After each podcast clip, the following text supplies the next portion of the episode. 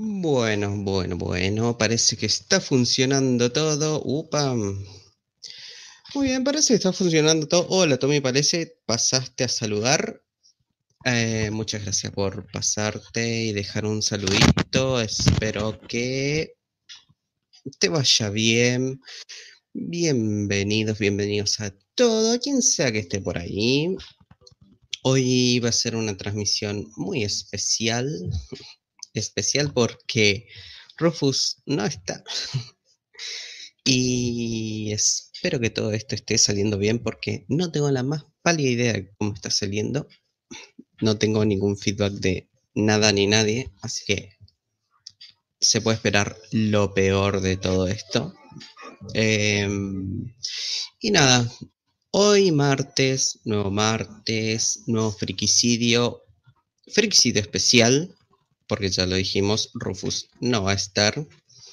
Y mm, decidí que iba a seguir saliendo. Sale bien. Bueno, muchas gracias, Mariano. Em, y mm, nada, hoy vamos a estar haciendo algo medio off topic. En general, todo el capítulo va a ser off topic. Es una decisión personal, una decisión mía, porque Rufus me dijo que hoy no iba a poder estar. Y mm, bueno, como ya habíamos avisado, y todas esas cositas. Hola Juan Pablo, ¿cómo está? Em, como ya habíamos avisado, ya había puesto de que hoy se iba a hacer, dije, bueno, eh, vamos a hacerlo.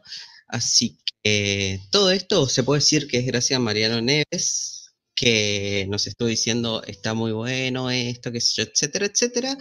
Y lo mejor que pasaría es que salgan dos veces a la semana, así que eh, vamos a salir dos veces a la semana, hoy día martes con esta transmisión, el día miércoles, o sea, el día de mañana va a salir otra transmisión junto con Rufus.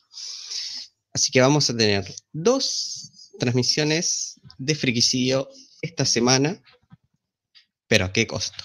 ¿A qué costo? Esa es la cuestión. Y bueno, hoy va a ser un poquito una y vuelta. Traje algunas cositas. Eh, no voy a hablar nada de lo que es cosas que pasaron la semana, ni, ni noticias, ni off topic muy relevantes, que simplemente quiero dejar todo eso reservado para cuando estemos con Rufus y hablarlo en conjunto. Eh, hoy traje igualmente algunas cositas, el rincón de Scar con algunos documentales, algunos animes clásicos, eh, documentales de Netflix y vamos a estar viendo un poquito por ese lado. Voy a estar hablando cositas que vi, eh, que las vi hace bastante, pero nunca mm, se dio la oportunidad para traerle y hablarlas en general, casi siempre estamos hablando un poquito de, lo que es lo más em, mainstream, lo que está saliendo, eh, cosas que tienen que ver con estrenos y estar un poquito al día. Hoy en particular voy a traer mm, bastante cosas descolgadas que las vi hace bastante. Incluso, creo que incluso hay un documental que ya lo hablé acá, pero habrá sido los primeros capítulos y dije, bueno, es una buena eh, un buen momento para recomendar nuevamente ese off topic eh, y ese documental. Así que traje algunas cosillas. Así que bueno, están en el chat, digan qué tal su semana.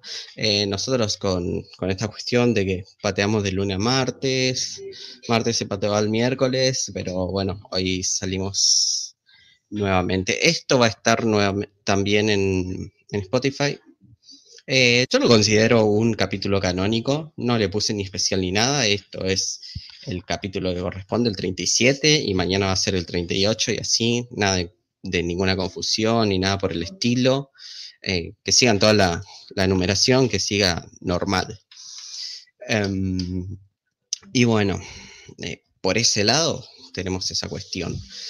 Mm, otra cosita también en el Spotify si estamos tardando un poquito en subir. Estoy viendo también cómo mejorar eso. Sabemos que la idea es que salgan, ni bien terminamos de, transmitir al, al, día siguiente en lo posible, ya estar. Pero últimamente el sistema que estoy utilizando no está siendo muy amigo. Así que voy a, voy a investigar a ver si es que podemos grabar el audio aparte, si es que puedo yo grabar el audio aparte, cosa de no tener ese, ese drama y voy a, mm, voy a tener entonces el audio preparado para poder subirlo ya en Spotify con tiempo. En este momento que está saliendo la transmisión, está el capítulo 36 en Spotify, así que mm, por eso pido mil disculpas.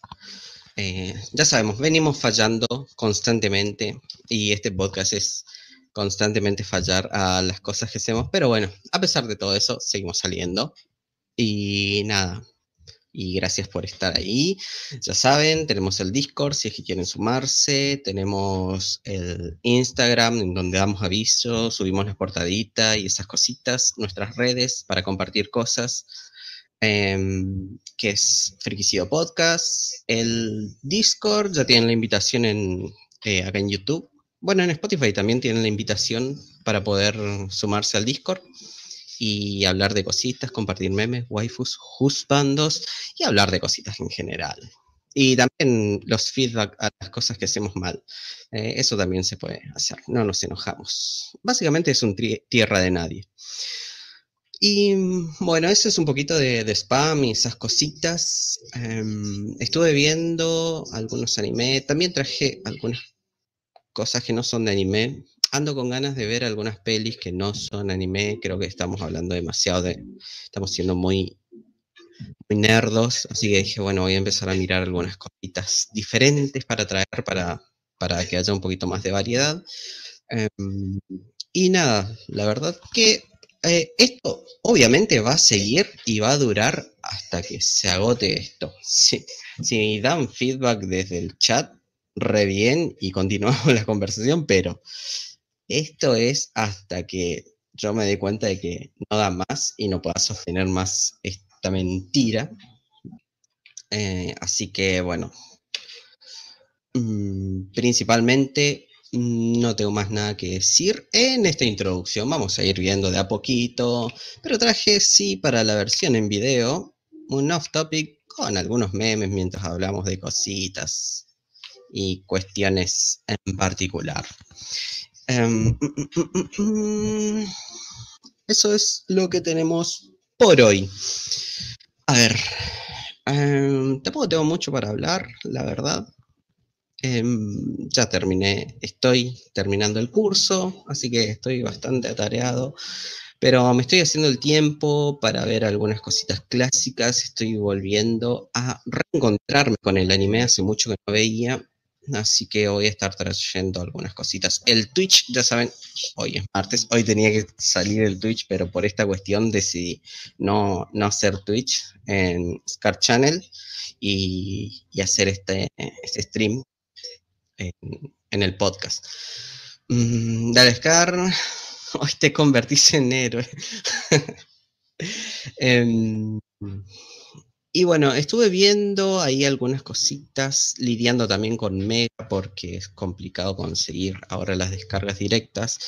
Me pasaron algunos torrents y hay, la verdad, muchas joyitas de anime que quiero mirar y de conseguir. Por suerte me pasaron algunas páginas, pero bueno, llevan su tiempo para, descargar. Em, Después, por otro lado, bueno, ¿por qué voy a mirar anime? Ah, esto va a ser una especie de monólogo de por qué voy a volver a algunos clásicos. Básicamente me estoy por limitar a ovas y películas porque quiero ver calidad de animación buena entre los finales de, los 80 y los 90. Eh, entre 80 y 2000 va a ser el rango, principalmente para ver esas cosas que me pasaron por al lado y que están buenas, así que bueno, ahora vamos a ver igualmente algunas cositas para ver, eh, para recomendar. Lo que voy a hacer principalmente va a ser, em, creo que spoilear todo. En general, ven mucho el tema de anime, ven cosas bastante actuales y tal vez el tema de la animación por ahí no es el fuerte en ese sentido. Hay una en particular que creo que lo voy a hablar con spoiler y todo, porque la verdad no sé, es, muy difícil. Tal vez si les cuento la historia y cómo, cómo se desarrolla esa película, tal vez le convenza como para decir, uy, ¿sabe qué? Me animo a mirar pero son, hay algunos que incluso hoy voy a hablar de, una, de un anime de los 70, así que la animación no es realmente eh, top en el sentido de, de lo que eran las mejores producciones por una cuestión limitada. Así todo a mí se me hace que está muy buena, muy bien lograda y principalmente lo voy a traer acá por la historia. La historia me, me encantó y me fascinó. Em, eso tenemos por hoy.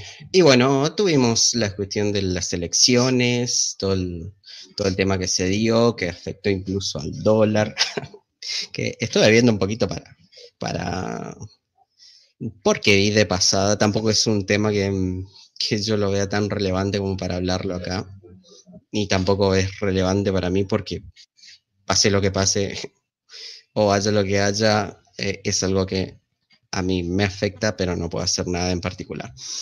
Esa es mi filosofía, discúlpenme, pero para mí todo se está yendo a la mierda y no importa lo que hagamos, igual se va toda la mierda.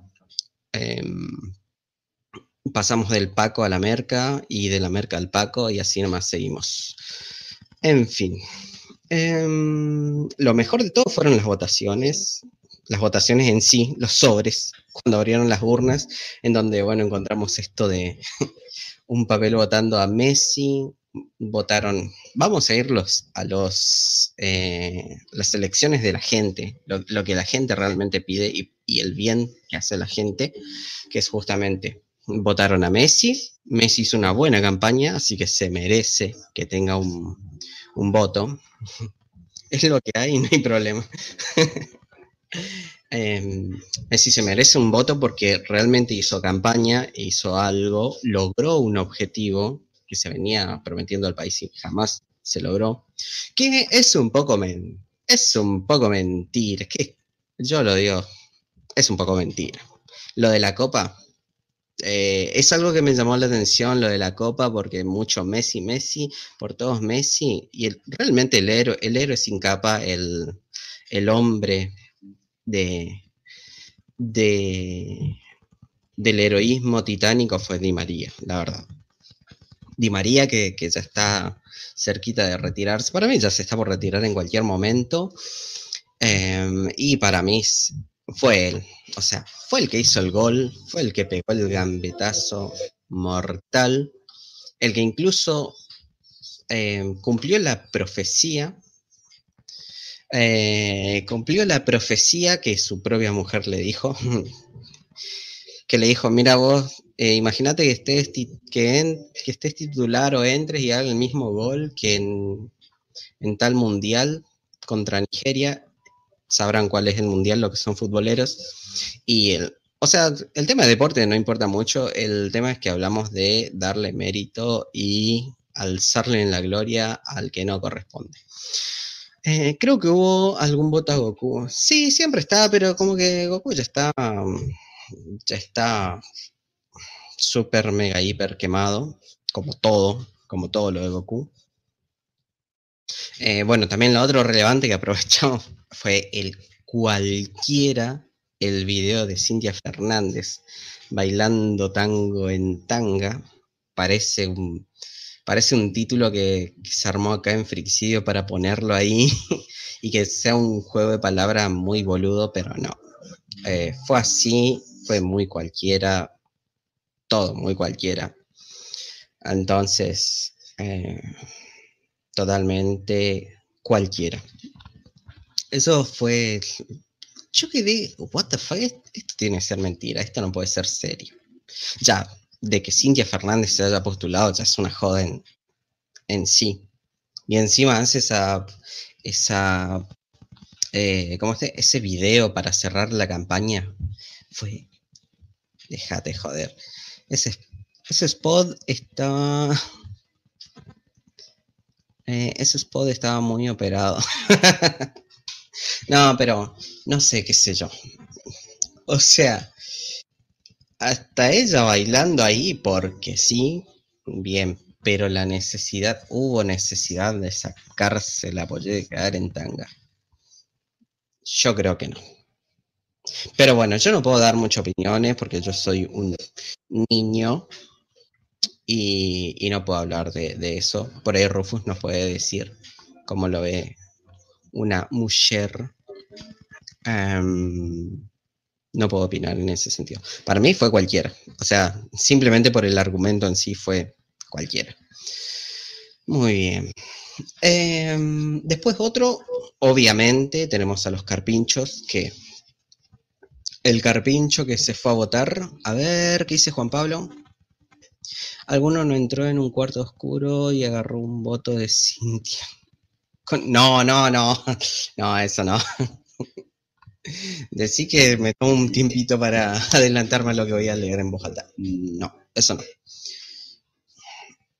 Em, bueno, tenemos lo, que fueron los carpinchos, que tuvimos por un lado los postulados, que em, obviamente por la liberación del Nordelta, y hubo también algunos incidentes con un carpincho que se fue a votar y no le dejaban entrar a votar.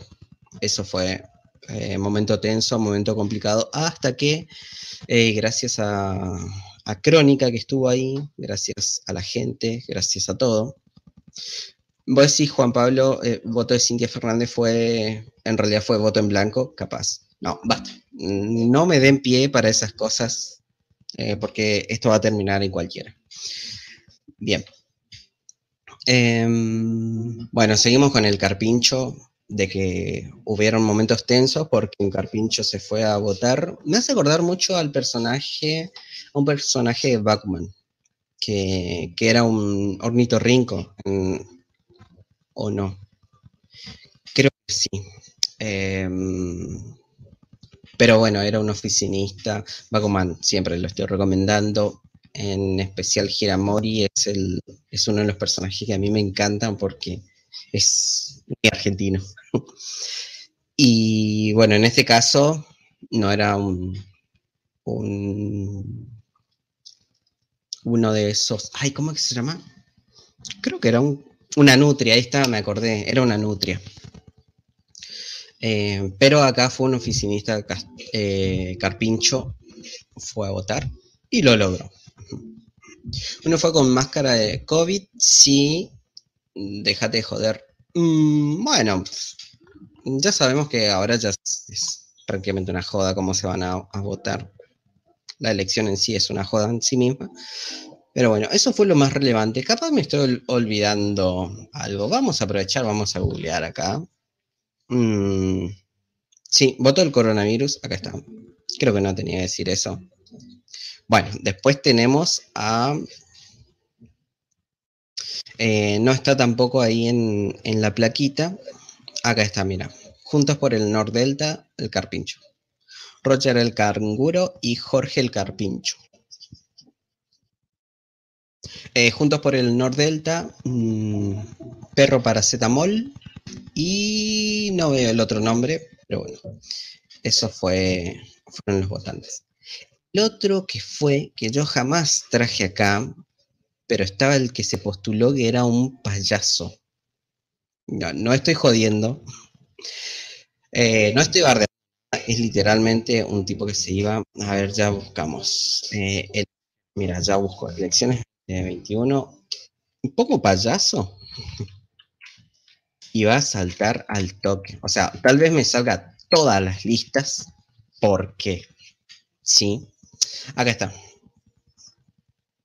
Eh, Mario Marulino. Eh, Mario Marulino. Marulino es el nombre artístico. Si, lo googlean van a encontrar. Estaba en una de las listas. Eh, y, bueno, era un candidato que se vestía de payaso y se iba por todos lados. Mm, mm, mm, Yo estoy acá, es la sombra. Bueno, gracias, Sixto Peralta, por pasarte por ahí. Estás en las sombras. Como Di María, vos, sos nuestro Di María, estás en las sombras, en la sombra de los triunfadores, pero sos el verdadero artificio. El payaso al final no se presentó a tiempo. al final no presentó a tiempo los papeles. Pero bueno, se fue a votar y se fue a votar vestido de payaso marolino. Así que vamos todavía. Esos fueron todos los votantes en general relevantes. Ah, después, obviamente, la catarata de memes con los resultados y esas cosas. Em, el otro también que saltó mucho fue con, em, con este audio. Insólito le vamos a poner, a ver qué sale. Con Juan Carlos creo que era. El meme de Juan Carlos, el audio. bueno. Acá hay otra votación de voto a Messi, que ya se robó mi corazón. Perdón. Muy bien. Y bueno, eso es lo que tenemos alrededor de, todo esto. Y vamos a continuar. ¿Cómo continuamos esto? Es lo que nos preguntamos todos. Vamos a ver. Acá está. Bien. Rincón de Skirt. ¿De qué se trata este rincón? De las cositas. O sea, no hay tantos secretos. Eh, son las cositas que vi, las cositas que, que encontré, las cosas que vi hace mucho, cositas clásicas, etcétera y etcétera. En fin, van a entrar en mi mente y van a tener un viaje. No, mentira, no van a entrar en mi mente. Eso es muy peligroso. Mm, mm, mm. Acá está. Bueno. Tal vez esto sea mucho más corto de lo que me pensé. Vamos a ver hasta dónde llega esto. Muy bien. Ashita no Joe. Voy a hablar de este anime que se estrenó, acá tengo toda la data, vamos a hablar súper tranquilo, vamos a dar toda la información porque tenemos mucho tiempo. Um, Ashita no Joe es un manga que se creó en el 68 por Ikika, Ikika Jiwara. Él fue el autor y Tetsuga Shiba es el, es el dibujante, guionista y dibujante. Eh, tenemos una dupla digno de Dead Note y digno de, de, otros más. El bache, llegó el bache, ¿cómo le va, señor bache? ¿Qué onda? Y la onda, la onda que hoy estamos solos. Y vamos a estar hablando de, de cositas. Hoy el bache no está en la casa, se ve que se fue de, joda con, los resultados de las elecciones, así que a tener en cuenta eso. Cuídate, Bache, en la calle porque a esta hora no hay nadie, encima fue a. Guarda, guarda. Bueno, Ashitano Joe, estamos hablando de este manga de 1968. ¿Por qué lo traigo y por qué me gustó? Es, eh, tiene el espíritu de Rocky. Es un manga de boxeo es un manga... Mm, también tiene, tiene mucha carga social en ese sentido. Hay, hay mucho en esto. Bueno, eh, Joe Kabuki es nuestro protagonista que vemos acá. Lo que voy a hacer es hablar de la película. O sea, este manga en sí, en el... Empezó en el 68 y terminó en el 73 en la Weekly Shonen de Kodansha. Después de eso se hizo un anime en los 70. Tiene dos temporadas, una de 79 capítulos y una segunda temporada de 47. La primera temporada salió del 70 al 71 y la segunda, la segunda tiene 47 capítulos, duró un añito más, em, del 80 al 81. Todo esto fue hecho la primera temporada por Fujifilm y Animax y la segunda por TMS Entertainment.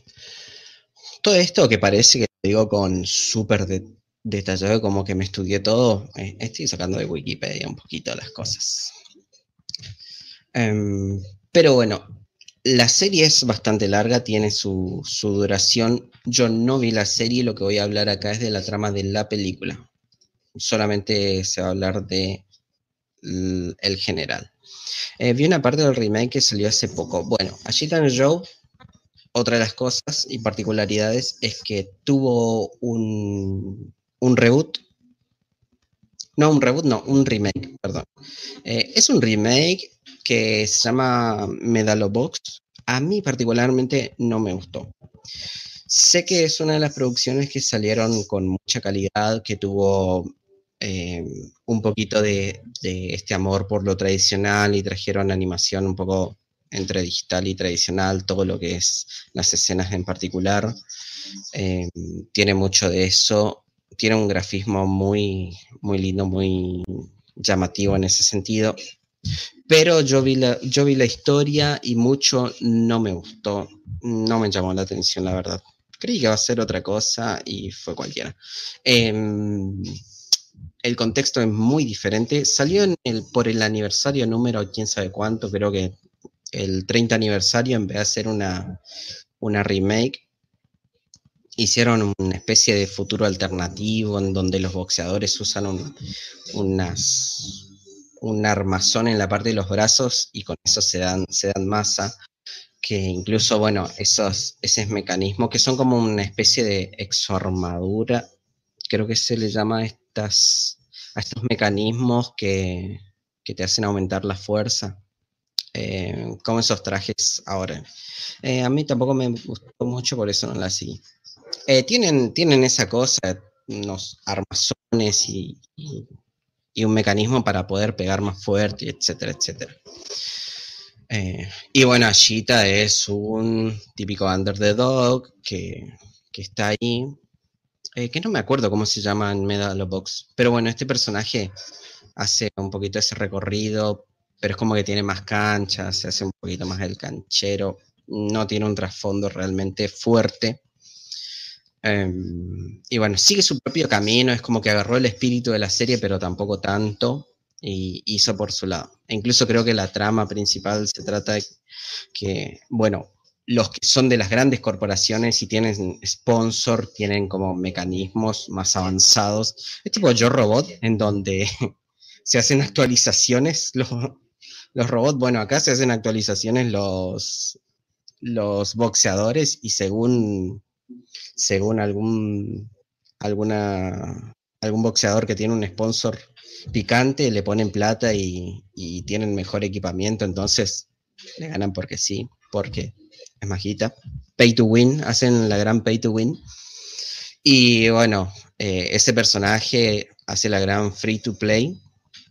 Y, y pelea en todo este contexto, pelea sin esos mecanismos, a puño limpio, recordando todo. Eh, bueno, Juan Pablo dice que le gustó la segunda temporada, la empecé y después eh, a unos capítulos la dejé. Muy bien. Bueno, volvemos, eh, hicimos un poquito este, este análisis y esas cositas de, de, lo, que, lo que fue en ese tiempo, lo que fue la remake que, tuvo unos cuantos años. Me confunde mucho si es remake o reboot. Em, creo que es remake. Muy bien. Eh, otro datito más, en 2011 salió una peli live action japonesa de la trama principal del manga, como que tomaron inspiración de ahí. No, no hicieron una falopeada de, de estas cosas mecánicas, sino que es la historia de, de, un pibe que se hace boxeador y etcétera, etcétera. La voy a tener en cuenta y la voy a ver para más adelante a ver qué onda, porque la historia me, me pareció interesante. Es de 2011, no lo busqué, no lo investigué, pero el protagonista de esa mm, me late mucho a al protagonista de, Kenshin, de las live action de Kenshin. No sé, capaz lo vi muy así en algunas escenas nada más. Estoy tirando muy al voleo, tal vez no sea así. Pero bueno. Em, bueno, ahora vamos a hablar de la trama de la peli en general. Eh, la serie es muy muy extensa, si tienen gana, y además es del 70 y del 80 la segunda parte, son 79 capítulos, el manga tiene 20 tomos y la segunda temporada del anime tiene 47, así que queda a su criterio. Mm, bien, las pelis se dividen en dos, son como dos arcos importantes de, de la historia en la primera mm, vemos la historia de Joe Kabuki, que es un pibe huérfano, es bastante problemático. Y, bueno, anda por ahí, deambula por, los barrios pobres de Tokio, eso es lo que tiene mucho. Eh, lo que destacan mucho de, esta serie es el contexto social. En el 70, em, eh, en el 70 estaba como que pasando Japón por una cuestión económica muy jodida y, bueno, este, este manga es como que toma mucho de, de eso y muestra un clima bastante decadente con, barrios que vos ves que son prácticamente similares a cualquier villa por acá. Eh, sí, sin hablar mal, obviamente, pero eh, tienen mucho de eso. No sé, casas a medio construir con pedazos de chapa, construcciones ensambladas, otros edificios que ni siquiera están eh, armados y obviamente muchos huérfanos, vandalismo. Em, y, bueno, andando por ese barrio, yo encuentro a un, a un vagabundo, un vagabundo pidiendo monedas, que es Danpei, que más adelante vamos a saber qué pasa. Em, él les niega, se, se, este, le dice, tomátela de acá, no te voy a dar nada, no tengo nada. El tipo es un borracho. Y bueno, él se enfrenta a unos, eh, a unos vándalos que andaban por ahí, que son como una especie de pandilla que controlan el lugar. Y él se agarra las piñas. Se agarra las piñas con ellos, quedan en medio de eso. Principalmente se agarra las piñas porque él no jode con nadie tipo cualquiera le, le picantea un poquito y él ya, se va de boca y, se van. No es que quiso defender nada, ni nada, ni, ni, esa cuestión por el estilo, simplemente lo agarró, dijo, acá nos cagamos a piña porque me ve. ¿Qué venís, qué venís a, decir de mí?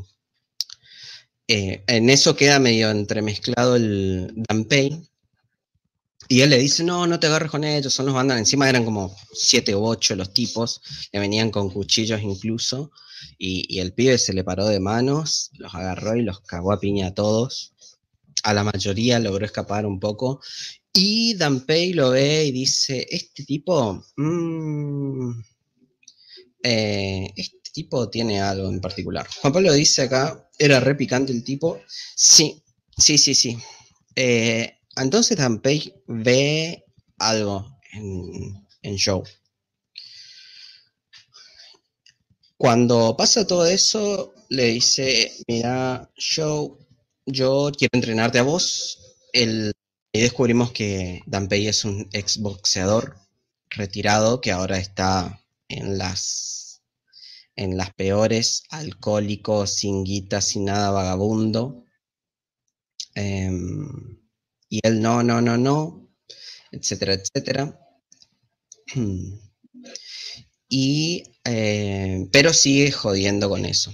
La cuestión es que Joe se vuelve a meter en otro quilombo, esta vez con la policía. Y mm, la policía lo lleva preso. Él queda en la cárcel y Danpei le va mandando cartas, no cartas de amor, obviamente que no, le manda carta exigiéndole, o sea, no exigiéndole, sino diciéndole, vos tenés pasta para ser boxeador, y Joe no quiere saber nada.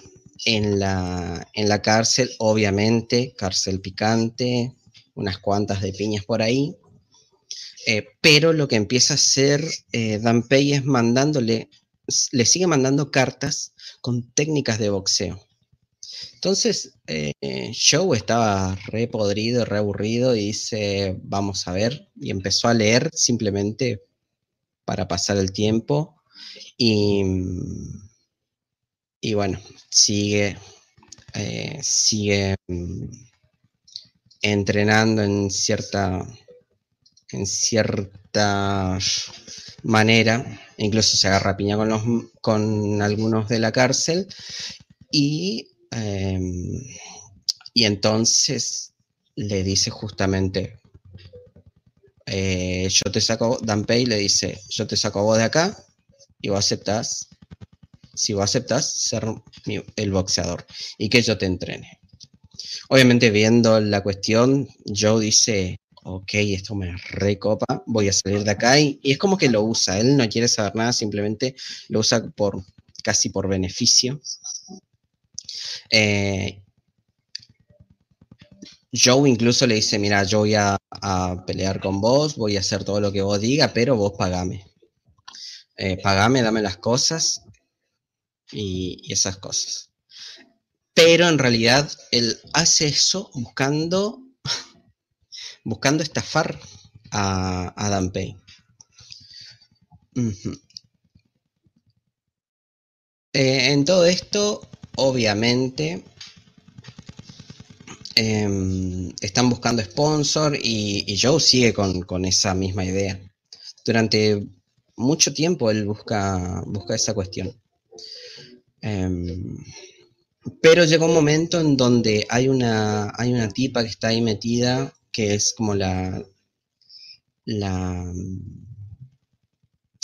e, es una adinerada caritativa en que, les ayuda y qué sé yo, y Joe dice, listo, acá le voy a, le voy a, a ¿cómo este? Le voy a estafar a todos. Trata de salirse con la suya, pero Dan Pay descubre que él lo quiere estafar y que logra estafarlo en cierta manera. Entonces, Dan Pay agarra y él lo entrega a Joe a la policía. Eh, porque justamente le dice esto va a ser mejor para vos, etcétera, etcétera. Em, y la policía se lo lleva y lo mandan en un, en un orfanato, en un, como este, en un instituto para, de detención para menores. Ahí vuelve a entrar en esta cuestión del picanteo y todo eso, en donde vemos al, a Joe eh, conocer a algunos de, los de ahí. Obviamente, el, de delincuentes menores, todos se, se lo quieren eh, lo, quieren agarrar, lo van a cagar a piña, son como 19. Juan Pablo dice, en cana por Gil desagradecido. Eh, bueno, pasa que tiene mucho esto. lo que me gusta mucho y bueno, eso voy a hablar un poquito al final, es el desarrollo de personajes. Eso es lo que me gustó muchísimo de esta, de esta, de esta peli. Em, bueno, en, ese lugar de, detención, en esa cárcel para menores, por, prácticamente una cárcel, los agarran, lo quieren cagar a piña, porque Joe se hace el picante nuevamente y le dice, yo quiero acá un colchón para mí, no había más colchón los de ahí le dicen, bueno, vas a llevar nada acá. Y entonces Joe le dice, eh, yo voy a tener un colchón y me los voy a cagar a piña, sea por tener un colchón. Se recagan a piña, él obviamente los gana a todos. Además, utilizando las técnicas de boxeo que empezó a aprender en, ese momento. Y bueno, se los recaga piña a todos y consigue los, colchones. Yo para ese momento sigue con la idea de tratar de ver cómo escapar del lugar. Eh, es, un personaje muy terco, muy desgraciado. Eh, que incluso a ese momento Dan Page ya tiene cierta lástima y tiene cierto afecto porque sabe del potencial que puede tener. Y no lo ve con, con una cuestión es tipo la relación de Mickey y, Rocky, en donde sabe qué, puede dar y, el potencial que tiene. No lo ve como un beneficio, sino que también al ser un boxeador retirado es como que vuelve a tener esa cuestión revitalizante, decir, bueno, yo no puedo pelear, pero puedo, puedo eh, entrenar a este, a este eh, luchador, a este boxeador o proyecto boxeador y puedo hacer que él eh, tenga éxito. Y también, bueno, es como, bueno, revivir esa gloria y tener un poco de satisfacción en ese sentido. Y, bueno, eh, sigue todo el, todo el quilombo ahí. Em, siguen con esta cuestión de, de que Dan Pay le sigue mandando cartas en donde va, aprendiendo todo eso. Joe sigue rechazando la, cuestión de, de, las cartas y todo eso, hasta que llegó un momento y dice, bueno, eh, vamos a leer eh, algunas cosas. En esta parte se da la mejor, la mejor escena de toda la serie. ¿Qué pasa acá? Joe decide llevar un plan para escapar de, esa cárcel de menores. Encima la cárcel estaba, eh, era como, no sé, la, típica edificación en el lugar de terror, de las típicas escenas de terror en donde están en el medio de la nada. Ponele que era la cárcel del fin del mundo, prácticamente eso era porque estaba a las afueras de la ciudad, solamente estaba ese, ese edificio ahí, esa cárcel, y todo alrededor era monte, campo. Cuando llegaron todo era monte. Y, bueno, eh, ellos tenían una granja. El, lugar tiene una granja en donde crían cerdos. Acá empieza. Eh, perdón, porque esta es la mejor parte. Em, él intenta escapar de, de la cárcel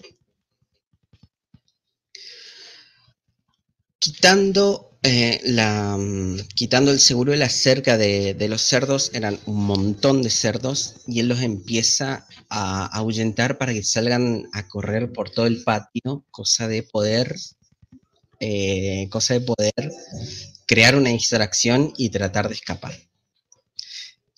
en ese momento se sube,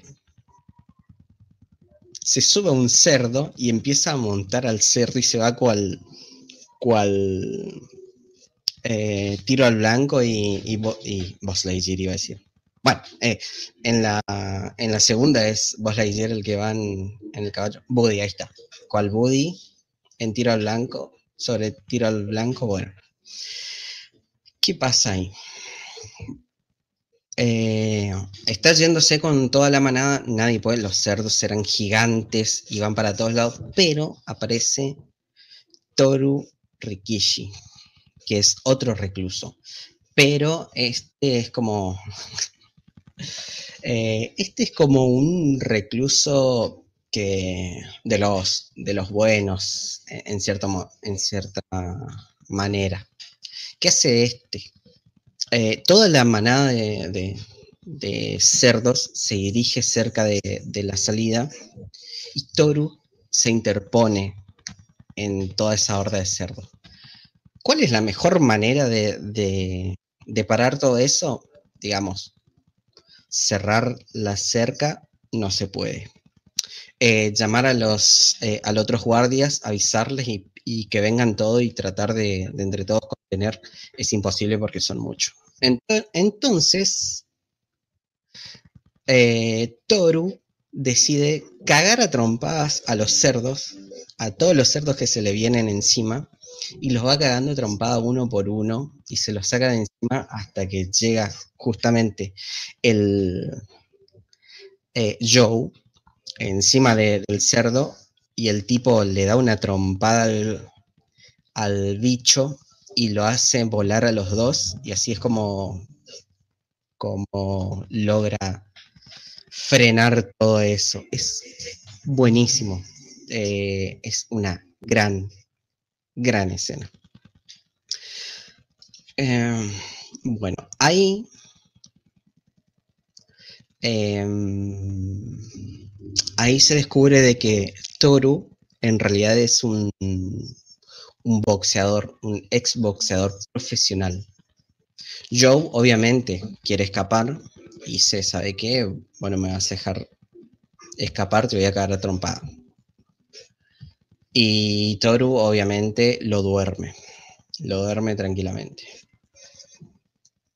Al ver Joe cómo es eh, esto, al descubrir quién es eh, Toru, decide él eh, ponerse las pilas porque es como que encontró una meta, tratar de vencer a, a, a Toru. Rikishi le vamos a decir. Rikishi. Rikishi Rikon. Em, Vi esa parte sola, no entendí un corno. Eh, sí, está buenísimo. Bueno, entonces ahí es donde Joe se, pone a, entrenar y dice, bueno, vamos a, vamos a entrenar, vamos ahí empieza a leer las, cartas de, de Danpei, empieza a entrenar e incluso Danpei empieza a, a entrenarlos. Em, porque obviamente genera en, en Joe una especie de amor-odio en ese sentido, porque quiere vencerlo a Rikishi en un ring, no quiere vencerlo en otro lado, quiere mostrarle que es bueno ahí. Em, y varias veces tratan de, de, pelear entre los dos, logran, logran cagarse a trompada, pero siempre Rikishi lo, lo supera. Em, bueno, en general pasa eso, incluso eh, se da en un, en un momento que, que, arman un ring y se, se cagan a trompada. Y, pero siempre está perdiendo. Esto obviamente, todo esto que se ve, empieza a incentivar también a los, a los otros presos que eh, se empiezan a hacer amigos con, con Joe empiezan a ser amigos, se empiezan a entablar una relación y ellos también se empiezan a incentivar con el boxeo.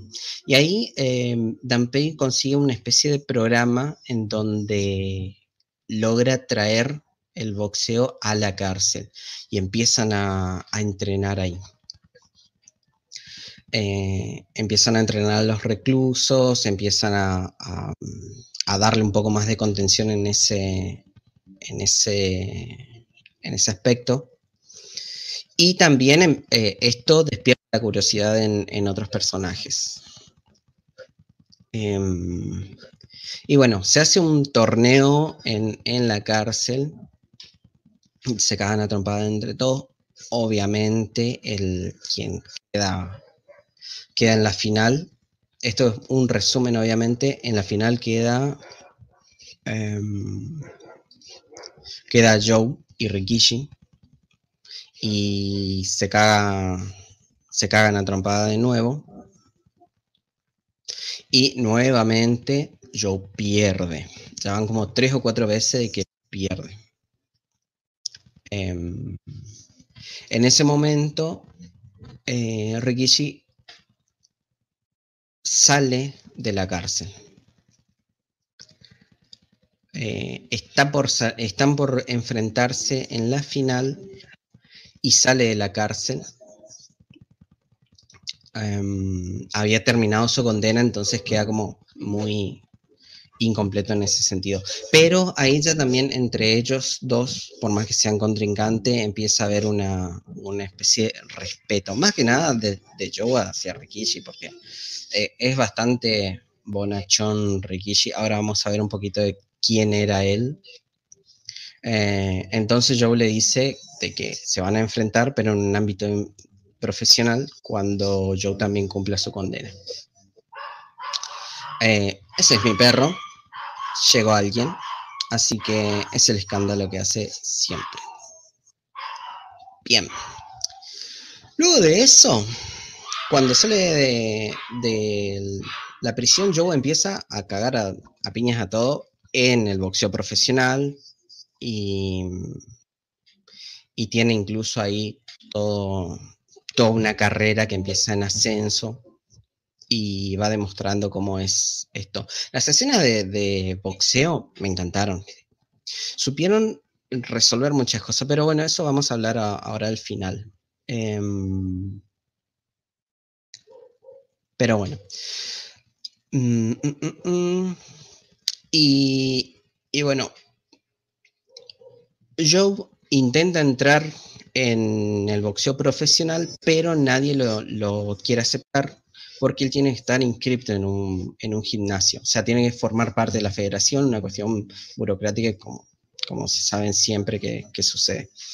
Em, y bueno, la dueña del, gimnasio no le quiere dar eh, permiso, no quiere abrir, eh, no quiere abrir el, boxeo a él porque sabe cómo maltratan a los boxeadores. Pero bueno, este personaje, esta tipa decide, decide tomar a Joe. Y también, por otro lado, Rikishi también tiene ciertos problemas en ese, en ese sentido, pero los dos, entre idas y vuelta, empiezan cada uno a, comenzar su, carrera, uno a retomar su carrera profesional y el protagonista a, a poder hacer su carrera profesional, a iniciar. Muy bien. Mm, todo esto viene, acá vamos a hacer un gran resumen, pasan varias cosas. Eh, igualmente, eh, acá hacemos la gran elipsis y, te hacen el típico montaje en donde te va mostrando cómo van a, siendo cada uno entrenando y todo eso. Bueno, eh, llega el combate, llega la previa al combate entre Joey y Rikishi. Los dos empiezan a,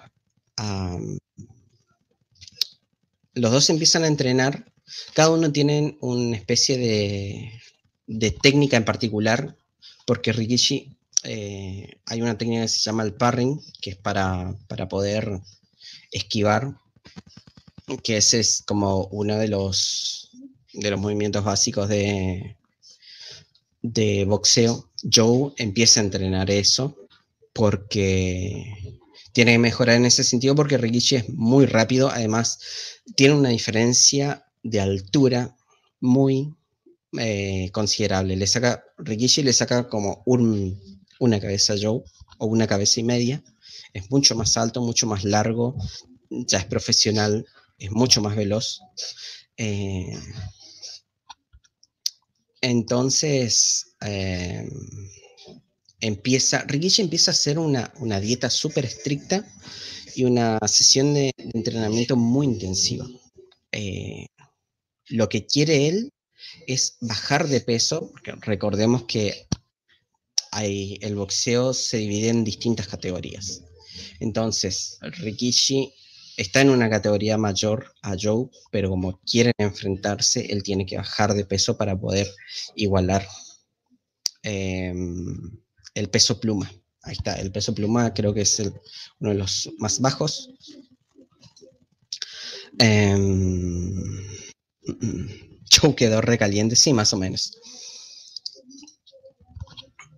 Y, bueno, esta cuestión de que tienen que igualar el peso, Rikishi empieza a bajar de peso, eh, empieza a hacer la dieta estricta, incluso se mete en un, en un lugar súper extremo, refrío, en donde está entrenando. Su pareja, su pareja también, eh, la doña del, eh, no sé si, no me acuerdo si es que se empieza a enamorar o ya eran pareja, empieza a tener como una relación ahí con, con Rikishi, la, la tipa del... Eh, no me acuerdo si era pareja o eran parientes. La cuestión es que tenían una relación entre los dos, no incesto. Aclaremos eso. Y, bueno, ella monitoreaba todo eso. Su entrenador también le decía, bueno, tenés que monitorear estas cosas, tenés este límite por el tema del peso. Ella empieza a ver que, él está un poco llegando al límite, pero siguen en eh, sigue el entrenamiento, a pesar de que ella no está segura y medio que le habla, che, mm, no, no está muy bueno. No está muy bueno que, que esté haciendo esto. Siguiendo con todo esto, llega el momento, llega la pelea y simplemente la pelea es un espectáculo. Eh, es genial y cómo resuelven todo está buenísimo. La pelea es súper digna, está casi cerca de, lo que es eh, Rocky y Apolo, porque obviamente tenés un profesional y un underdog peleando de igual a igual y literalmente peleando igual igual porque Rikishi está mucho más flaco para poder estar en la categoría. se recagan a piña, mal. Y eh, bueno, voy a spoilear el final porque el final es lo mejor que tiene todo y lo que te termina de cerrar todo. Eh, en esta pelea, obviamente, eh, lo que no mencioné es que el personaje de Joe, ya para estas alturas, tuvo un crecimiento, eh, ve las cosas de otra forma, termina de, relacionarse mejor, de tener una relación sana con su entrenador, empieza a respetar a los demás, a entender que hay ciertas cosas empieza a, encontrar su eje. Eh, incluso a Rikishi lo ve como un, como un rival digno y alguien a respetar, alguien a admirar, porque entiende quién es él. Además, al pasar por todo el entrenamiento e ir eh, sabiendo más, entiende quién es Rikishi. Eh, vamos a hacer un pequeño parate para decir, primero que nada, si es que no quieren saber el final, pueden saltarse esto pueden poner en mute un ratito si están en el vivo y no saber el final. Em, pero bueno, eh, lo traigo a Rikishi porque... Em, mm, mm, mm, ay, no dice, pero, pero bueno, él, eh, Rikishi tenía un, una cuestión muy particular, un background que, que contaba un poquito de por qué él estaba en esa cárcel que no era por, por algo jodido. Bueno, Juan Pablo dice, venga al final. Bueno, un ratito para, para este final. El final termina con que la pelea está súper jodida. Sí, la pelea final es, la escena final es re icónica.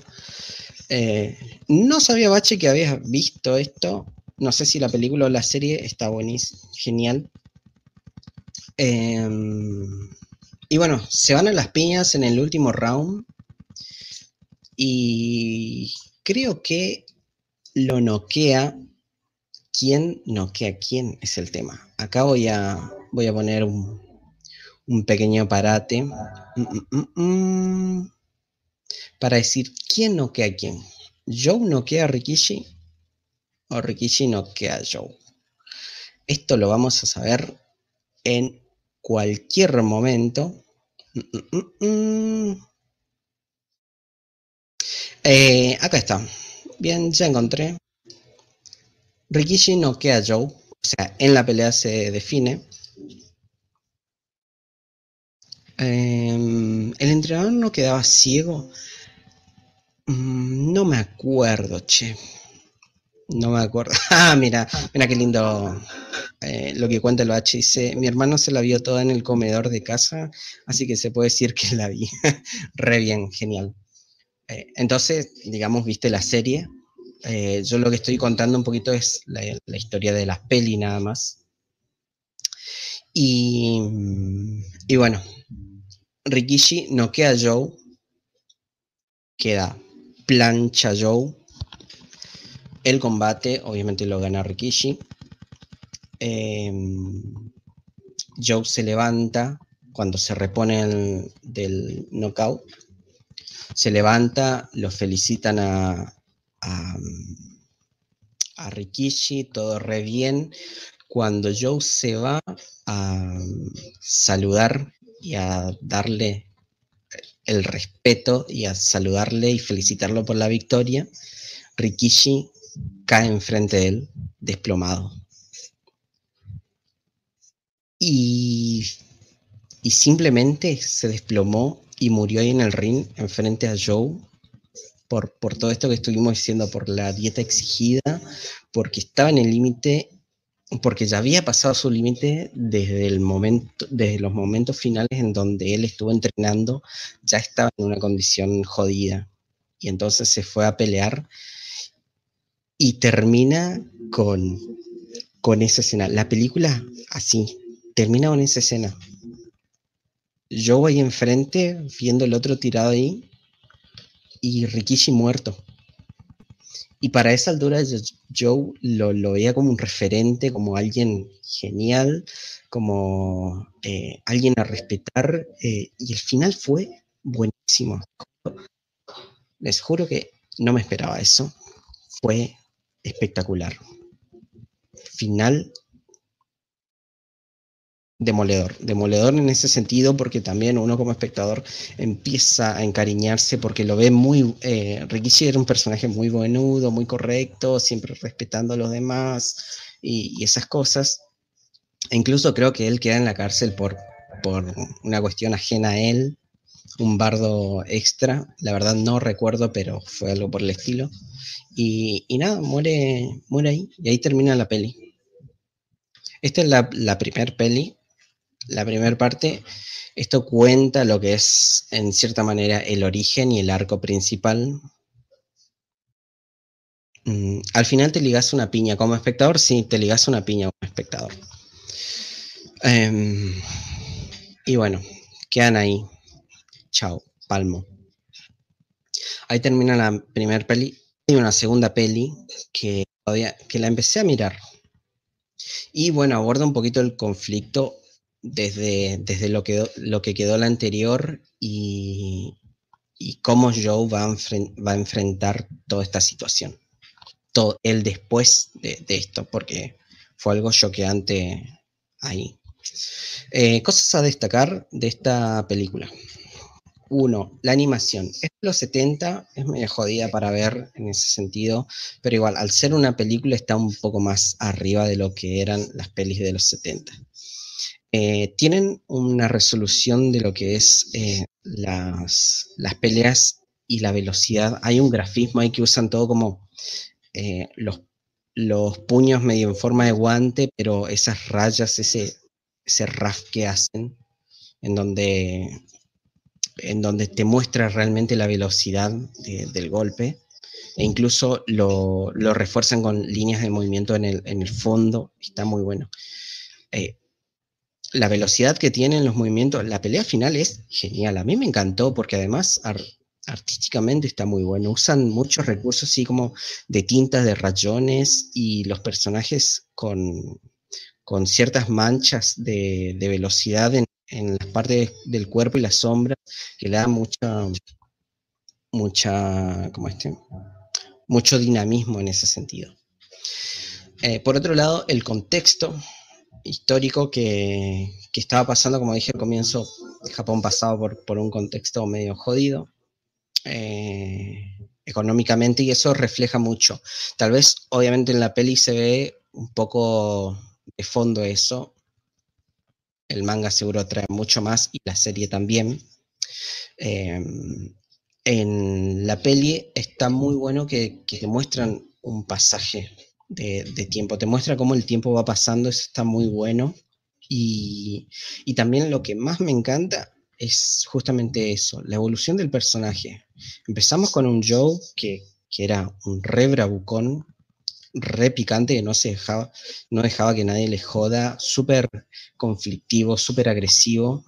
Y después cuando empieza a descubrir todas las, las, eh, las malicias que hace en la primera mitad de película, tratando de estafar a su, a su entrenador, cagándose a piña con cualquiera, no dejando que se acerque nadie, eh, sin respetar a, nadie. Entonces, todo ese proceso está muy bueno y te va mostrando cómo él de a poco se empieza a relacionar y cómo su, vida empieza a cambiar, obviamente cuando ve el deporte como, como algo, eh, un objetivo a seguir y un, aspecto motivador de su vida y que eso también le ayuda a cambiar, como reforma su personalidad en, ese sentido, eh, eso está muy buenísimo.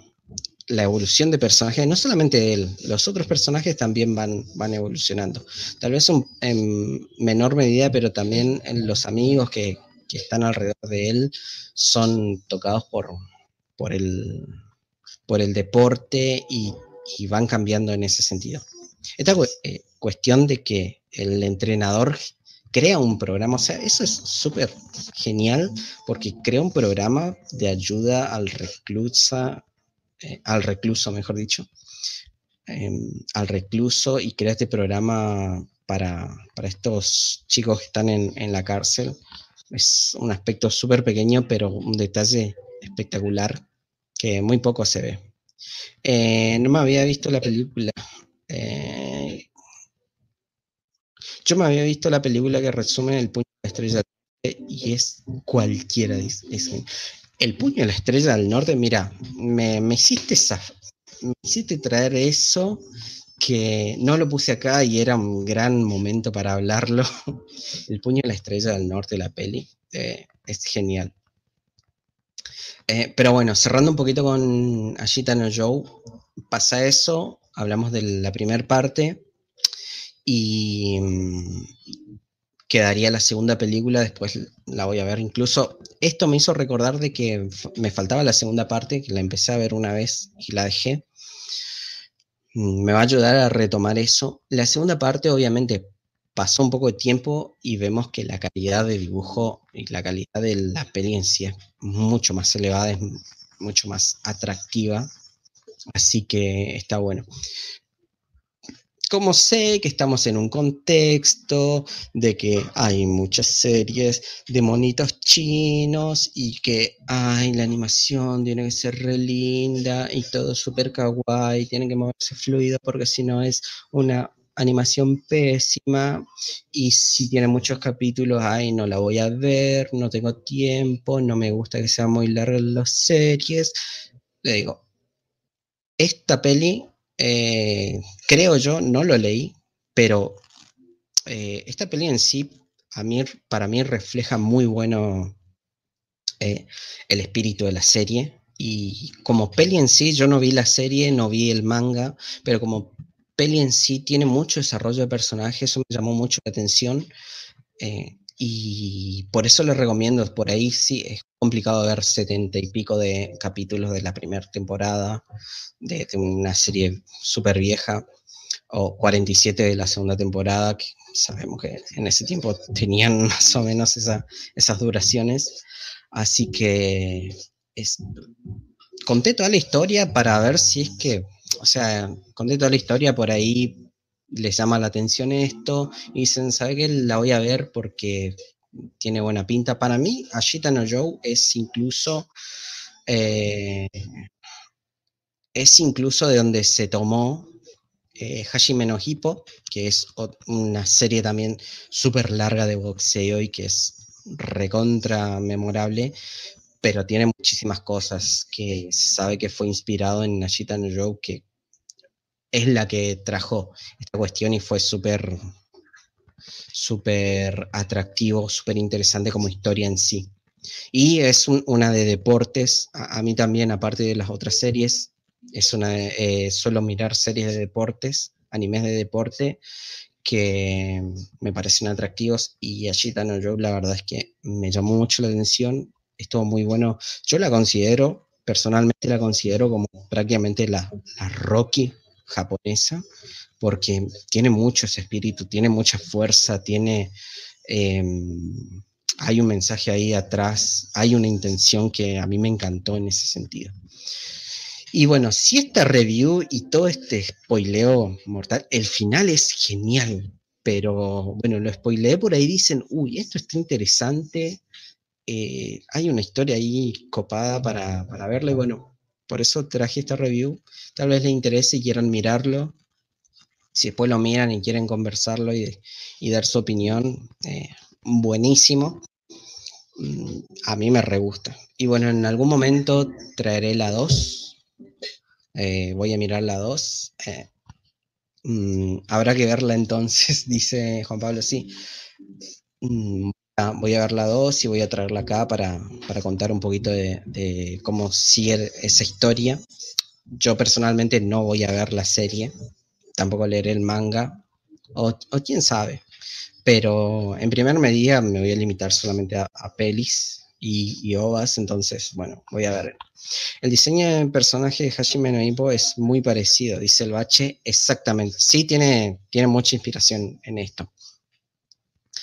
Eh, por ahí el, eh, en Hashime no Hippo lo que tiene es que el personaje es más buenudo, es medio tímido, etcétera, etcétera. Eh, pero bueno, acá lo que está bueno es que es un personaje que tiene cierta aptitud física, pero no es tan relevante. Todo lo que se da después es, eh, está bueno porque es fruto del, entrenamiento. Es como que cualquiera que, le guste un deporte, que tenga un poco de aptitud, porque si vamos al caso, bueno, los, los matones son matones, algunos pueden pelear un poco mejor, otros peor, pero en general, bueno, los cagas a trompada, ponele, ponele que tenga cierta aptitud. No digo que, no digo que si le vienen unos pungas con una, con una faca o, con un chumbo estén cagando trompadas, no.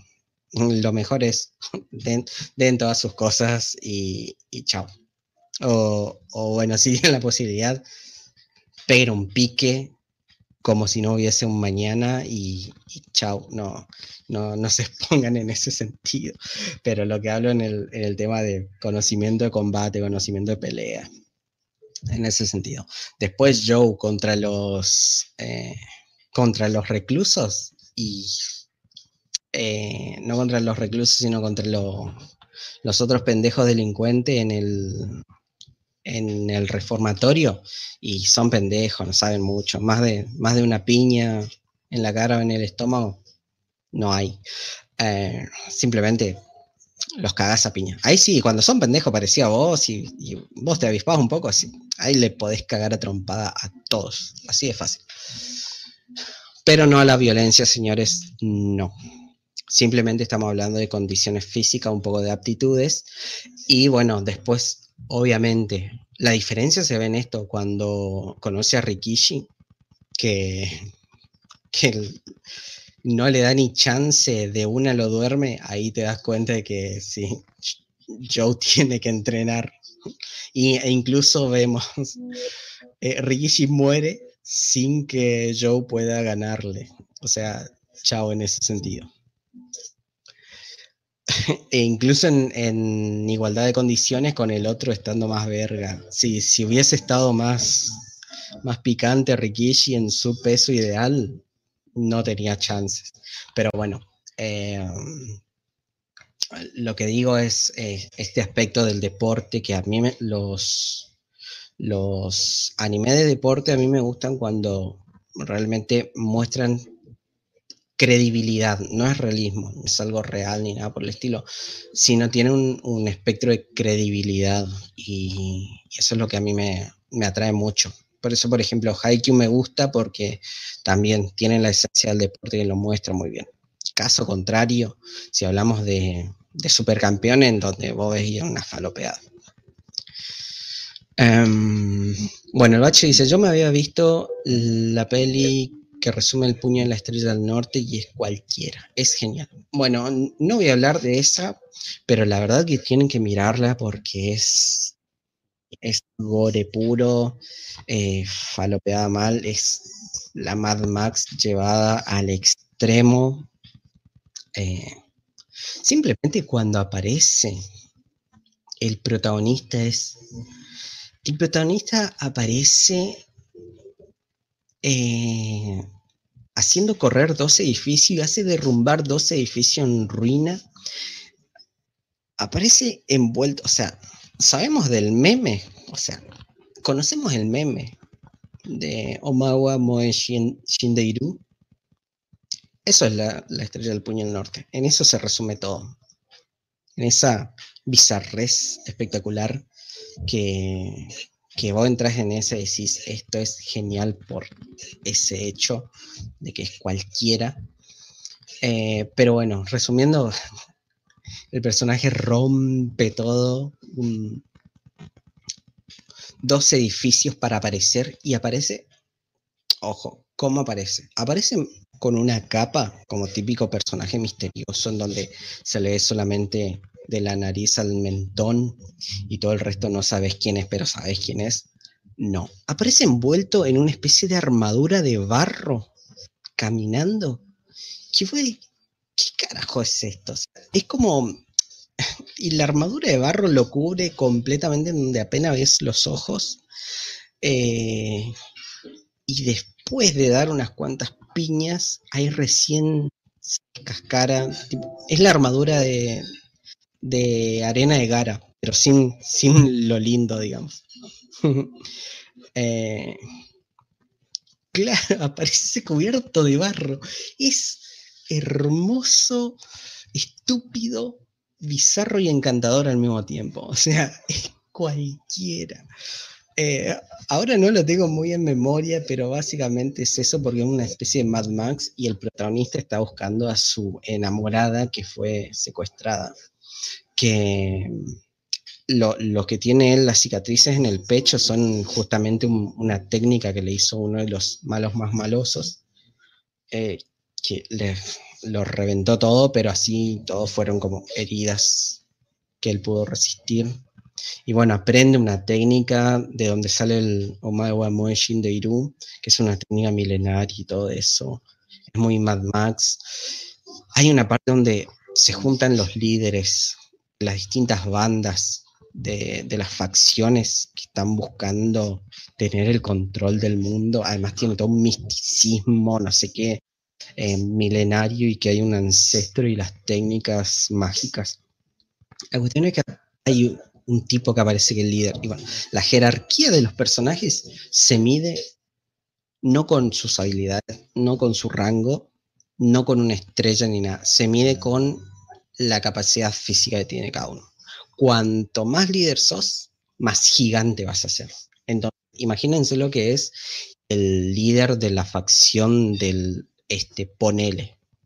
Es un tipo de fácil 20 metros hay una parte donde le vienen todos unos esbirros a atacarlo y se van todos como para agarrarle. Se le suben como hormigas prácticamente, como si fuesen chihuahuas que, se le prenden por todos lados, o, o pitbulls que se le prenden por todos lados para matarlo supuestamente.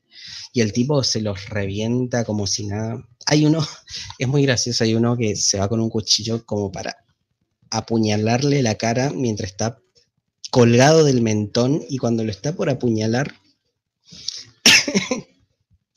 claro, como dice Juan Pablo, quien la tiene más grande, exactamente. Cuando lo va a apuñalar en la cara, el tipo abre la boca y lo mastica y lo parte en la mitad de, un mordiscón. Nada, es poquísimo todo. Se los recontra recomiendo porque es una bizarrez. Obviamente tiene gore. De la serie está. Eh, la peli está buena. No tiene ninguna conclusión ni nada, incluso el final es como muy abierto. El manga es súper eterno. Eh, nada, es, se los recontra recomiendo. Y obviamente, eh, no sé si decir esto, pero si sos fanático de Jojo y te morfás cualquiera, Jojo está muy, muy inspirado en la estética, no digo por la cuestión de, la moda en sí que maneja Jojo, sino los físicos súper exagerados y todo eso, son muy, muy Hokuto no Ken, muy el puño de la estrella del norte. Googleenlo, búsquenlo y se renota de dónde sacó la influencia. Eh. Por eso yo. El final es re poético, dice H. Sí, sí, sí. Poético y abierto. Bien. Eh, ah, ah, ah, ¿Con qué seguimos? ¿Con qué seguimos? ¡Pum! Wicked City. O, no sé, la ciudad Demon City o algo así. La esperanza es como una flor en el desierto, exactamente. Bien, seguimos con Wicked City fue de las primeras series, eh, de las primeras pelis, junto con Ashita no Joe, que vi en este, en, pandemia, en donde dije, en el 2020 fue, justamente. Eh, la vi para poder ver cosas eh, que sean lindas, animadas y que sean clásicas. Bien. Ok. Vamos a ir. En esta sí me voy a basar, voy a estar un poco más metido en el Wikipedia y tirando algunas cositas estén ahí porque algunas cuestiones no me acuerdo demasiado. Pero bueno. Em, Wicked City es una historia como de terror y no hay porque hay toda una cuestión muy turbia. Eh, es una peli que estaba, que es, eh, ya digo, mm, mm, es una peli anime que es del 87. Tiene una linda animación. Bueno, dejé acá anclado los, las imágenes para que puedan ver y, y tengan más o menos una noción de, de cómo es la cómo es la estética y la calidad de la serie. Es muy recomendada en cierto sentido, o sea, no es recomendada, sino es muy icónica por la escena que, se ve acá en pantalla en donde hay una mina que se les tiran las manos y parece una araña re loca. Eh, eh, es una mina demonio, etcétera. Bueno, ahora vamos a ver un poquito el la sinopsis, un poco de qué trata la historia y, ahí vamos a saber. Bien, esto voy a hablar un poquito más superficial porque no me acuerdo demasiado en la parte final, tampoco me acuerdo mucho cómo, cómo termina, eh, pero en general es, digamos, una de esas pelis media falopa, onda mm, Blood de Last Vampire, la de Saya y, los murciélagos. Digo la, peli, la primer peli que salió. No estoy hablando de los animes y esas cosas. Em, ah, mira, dice, el artista de Wicked City no es el mismo de Vampire Hunter D, el que hace el arte Final Fantasy. vamos a averiguar ya. Director. Eh, Mm, mm, mm, Vamos a buscar el artista. bueno, está producida por Madhouse. Em, ah, hizo todo, mira. Yoshiki Kawashi. Acá vamos a ver qué hizo el tipo. Bueno. Eh,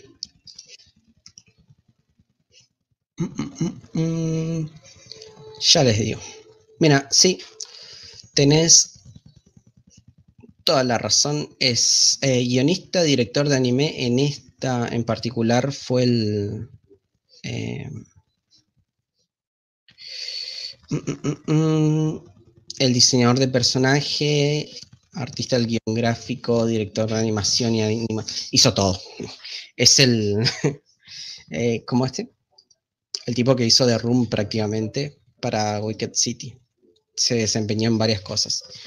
Em, guionista, director, diseñador de personajes, artista, guion gráfico, director de animación y animador clave. ¿Qué es un animador clave? Es el, justamente el que hace los dibujos principales de cada escena para que después el resto vaya animando y hagan la fluidez.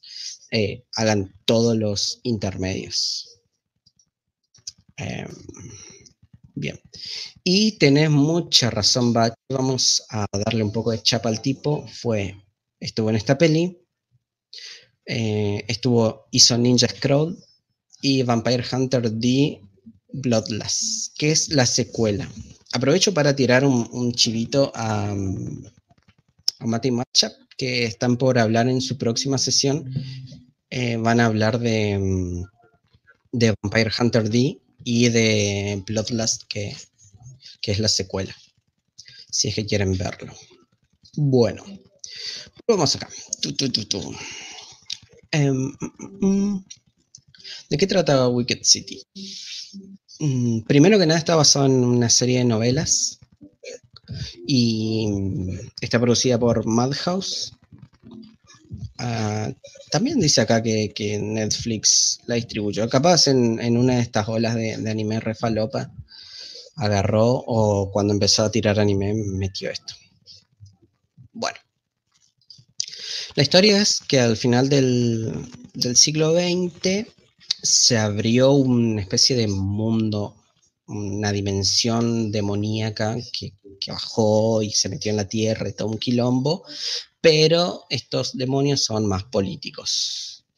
Porque bueno, eh, hay una especie de, submundo, un underground,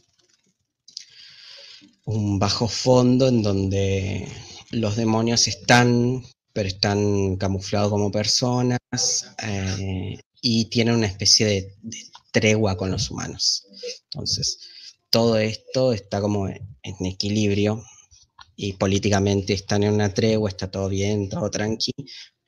Como esto te cuentan al comienzo de la peli, es obvio que esa tranquilidad se va a destruir. ¿Qué pasa? Por el lado de los... Em, mm,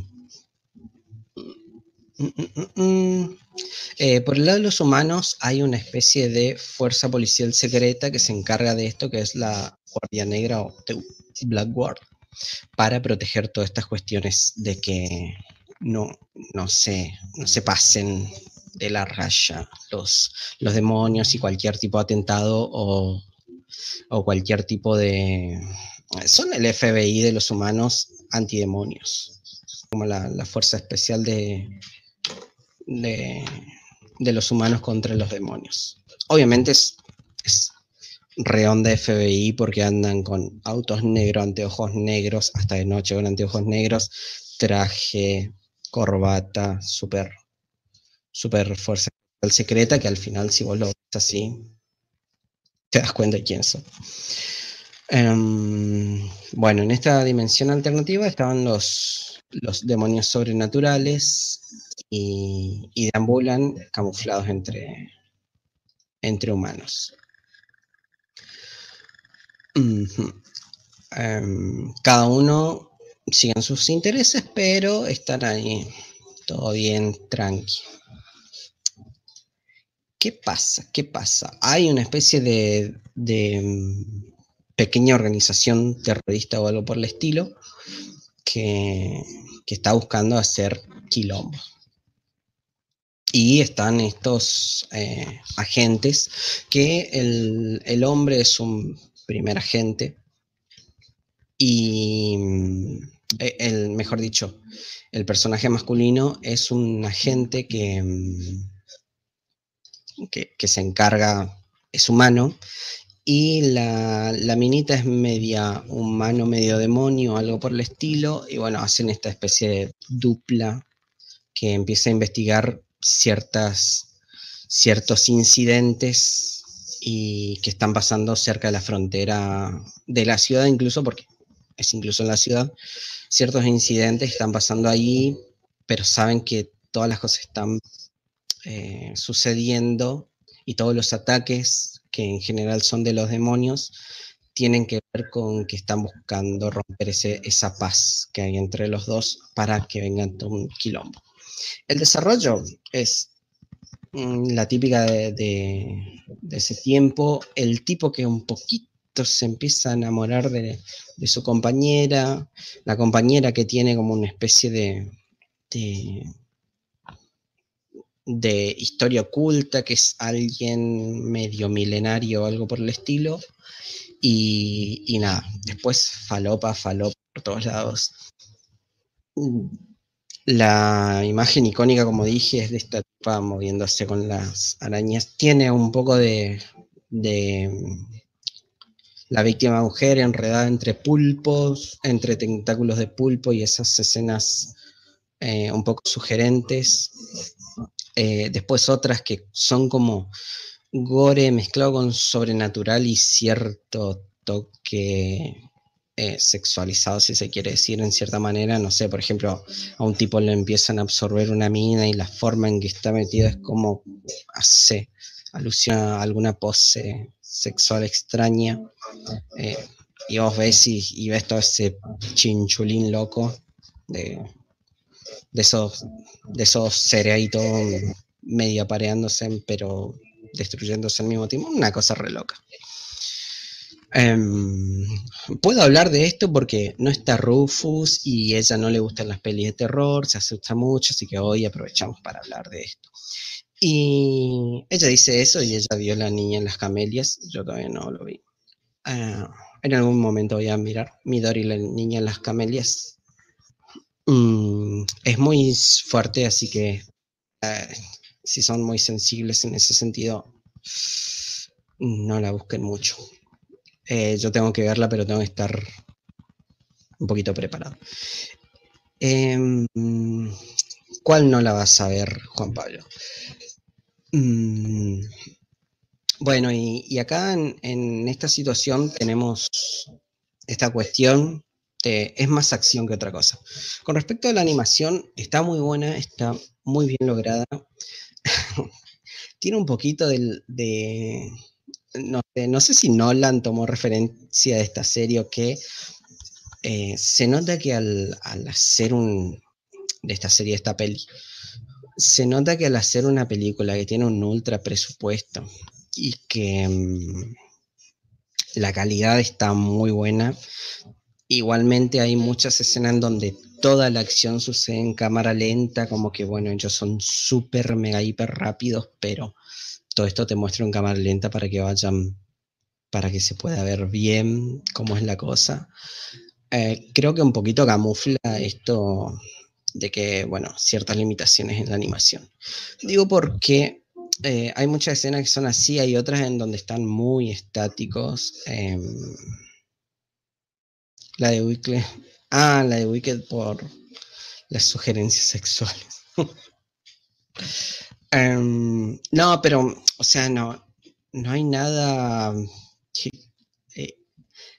son, son esa cuestión que te muestran, pero te generan mucha incomodidad porque no, lo ves como algo agradable. Es algo que, te genera cierta, eh, cierto rechazo, es como que lo ves repugnante, justamente. No, no es algo que, que diga, uy, qué suculento. No, al contrario. Em, bueno, seguimos con el tema de la animación. Está muy buena, súper fluida, eh, derrocha ochentosidad en todo.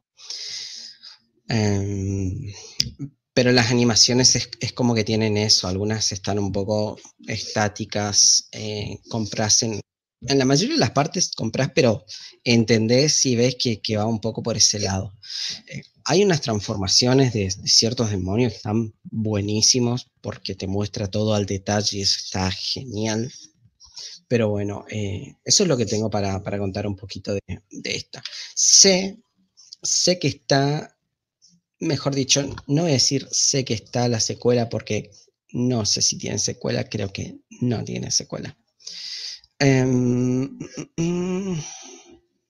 a ver, a ver. Remake. Hay una remake. Ah, mira vos. Ah, no, hay una remake en Hong Kong con el mismo nombre de estilo live action. Fue realizada en 1992. Eh, mm, mm, eh, se ve que se basaron en algo así, pero no hay otra cosa. Eh, la de Midori quiero verla, pero va a ser en parte. Se me hace muy fuerte. La de Weekend tiene un live action. Sí, se ve que sí.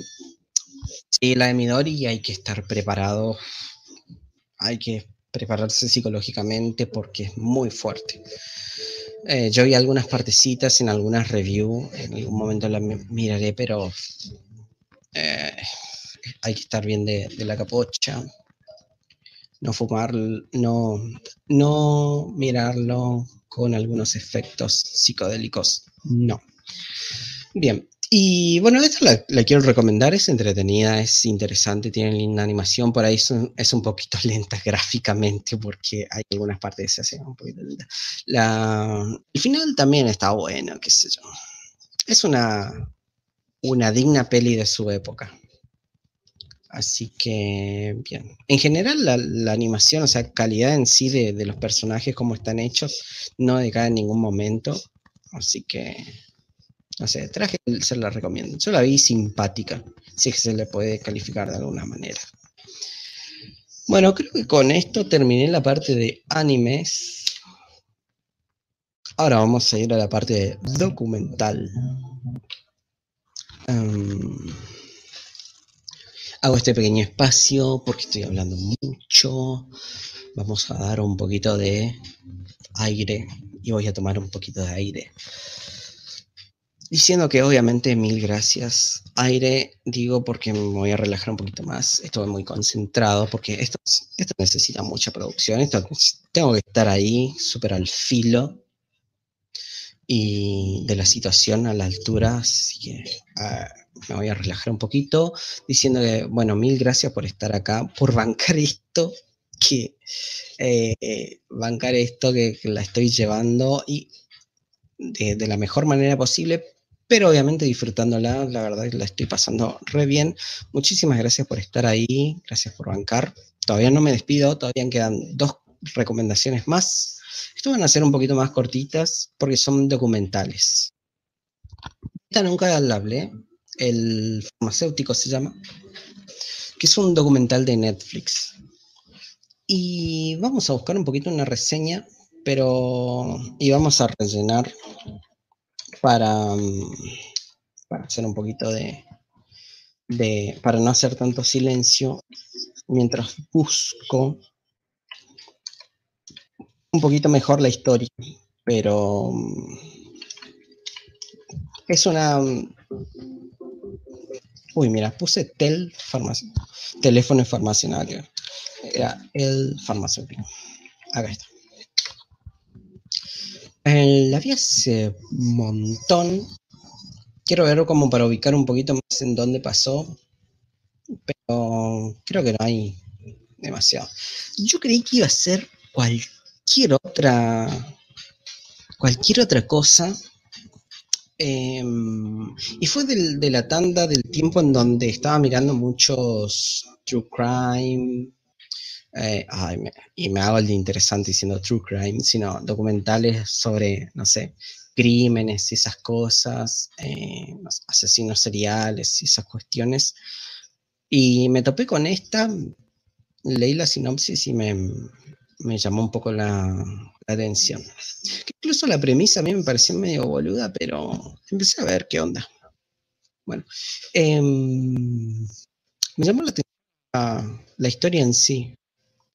Se trata de un documental de, un, de un tipo que es farmacéutico, tienen un pequeño ciudad pequeña. Ah, acá está, mira, en Nueva Orleans. Em, él era un farmacéutico todo bien, todo tranquilo, en 1999 lo asesinan al hijo. Y es un asesinato, no entienden cómo, por qué, no entienden bien. Eh, el hijo aparentemente no estaba nada jodido ni nada por el estilo. Em, y el tipo empieza a averiguar, porque además era en Nueva Orleans, todo un lugar bastante jodido tema de crímenes, índice de pobreza altos y esas cosas.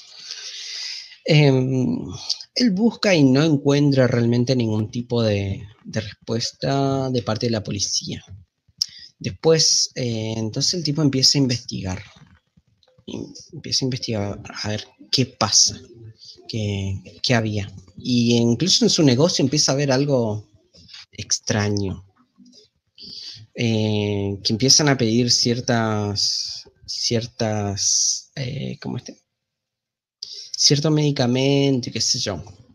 Em, y bueno, a él le llama la atención esto y también le llama la atención de que como que su, su caso quedó ahí, medio que la policía no le dio mucha bola y obviamente fue obviamente está atravesando el fallecimiento, el asesinato, mejor dicho, de, su hijo, y decide empezar a buscar. Nadie le da bola y él empieza a investigar. Empieza a ver qué está pasando y en su... Eh, incluso tiene, eh, empieza a documentar todo con cassette y esas cosas. Empieza a ver algunas cosas media, media turbia. Y y bueno, empieza a descubrir que hay toda una cuestión con los adictos, con el, el Oxycontin, se llama la, droga, un opioide que están viendo ahí, que, era una, eh, una droga, una droga tipo, era un medicamento, que lo empezaron a pedir demasiado, que estaban bien, él empezó a ver ciertas irregularidades en esa cuestión, empieza a investigar y empieza a descubrir toda una tramoya que, involucra, no sé, corporaciones, las cuestiones de los médicos, em, cómo los médicos empiezan a, lucrar con eso, empiezan a vender adictos y esas cosas, em, que, en ese momento no tenían ni idea. Y, bueno, esa búsqueda de, descubrir qué, sucede, qué, pasó con la muerte de su hijo, en realidad empieza a poner su, un nuevo objetivo que es tratar de, ver y tratar de, salvar a la mayor cantidad de, adolescentes, tratar de prevenir esas muertes porque empieza a, encontrar eso. Em, de, esta cuestión.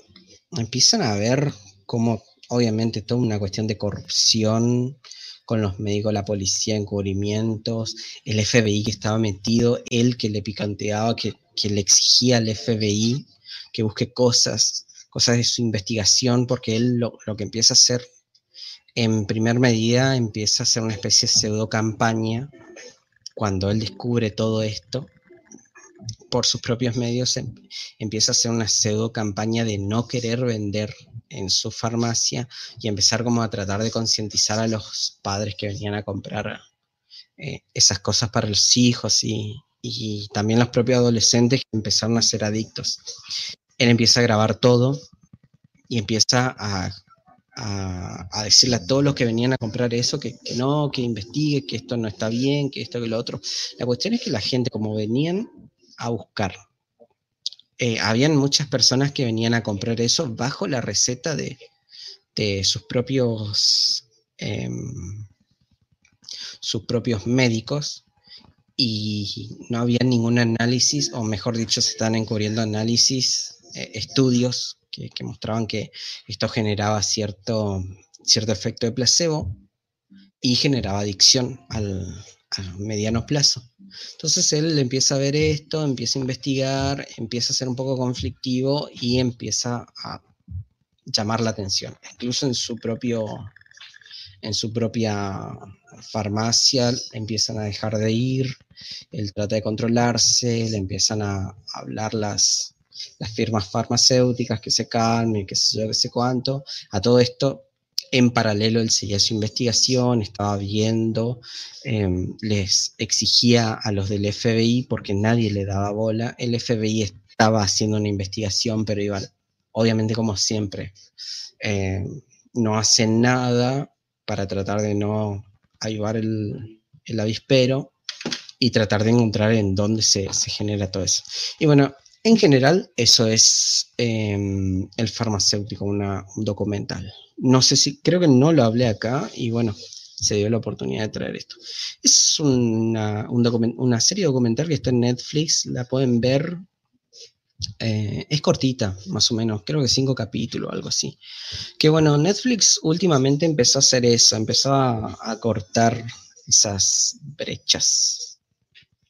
Y eh, en tema de capítulos, tipo de 10 capítulos, empezaron a ir a 10 capítulos, 5, ahora hacen algunos que son de 3.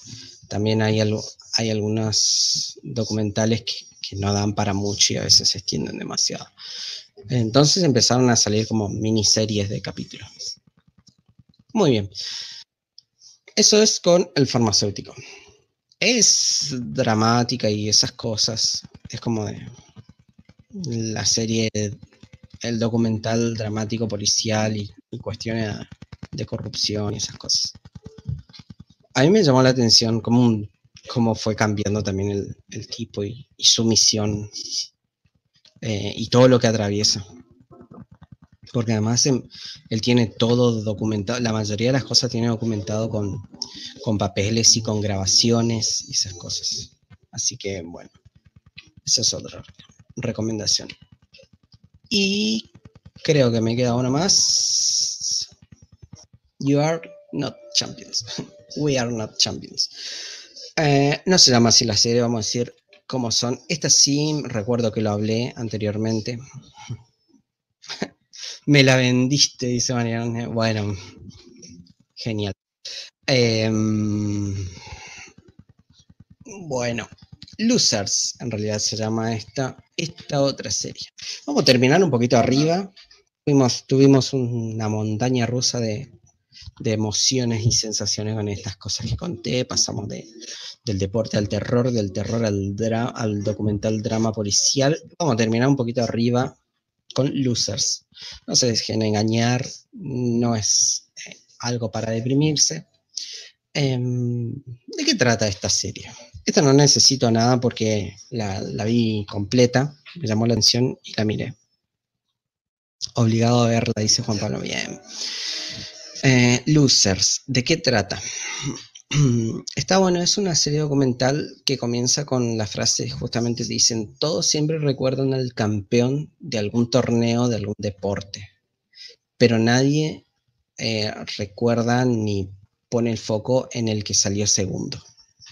Y esta serie lo que trae son eh, distintos capítulos, creo que 8, 8 o 10 ya les digo, vamos a buscar. Vamos a buscar acá. Entonces ya les informo bien. Bueno. Hay... Mm, mm, mm. bien, no me dicen, no, no tienen números, que esto es una falta de respeto. 2, 4, 6, 8, 9 capítulos. 9 capítulos, bien. Eh, y bueno, eh, lo que te cuentan es los distintos deportistas que pasaron una final o hicieron alguna carrera en algún deporte importante y, en las finales no ganaron o si fueron eh, a, una, a una competencia este tipo mm, de patinaje artístico, ponele, que, viene en cuestión de los jurados y esas cosas, eh, cómo, cómo atravesaron ellos eso hay algunas cositas en ese sentido. Y otras también muy particulares. Bueno, entonces te va contando distintas historias en distintos deportes, como por ejemplo, em, te cuentan sobre un boxeador, sobre un boxeador, un equipo de fútbol de segundas de Inglaterra, anda a saber dónde, eh, que, está prácticamente en el, al borde del descenso y que ahora vamos a hablar un poquito de eso porque es el que más me, llamó la atención. Después patinaje artístico. Eh, el otro es el... Este deporte en donde tiran la piedra, que no sé cómo se llama. Em, el deporte que tiran la piedra en, en, la pista de hielo y van lijando el, hielo para que se deslice. No sé cómo carajo se llama. Pero bueno, si alguien sabe, re bien, me vendría bien. Pero bueno, eh, que ese deporte, ese deporte en Canadá es lo más que hay. son re locos de, eso. En su momento, en el 85. Después una carrera en el desierto, eh, también competencias de, de, trineo, esto con, los perros y esas cosas, el golf y el blackjack. Tenemos todo eso. Muy bien.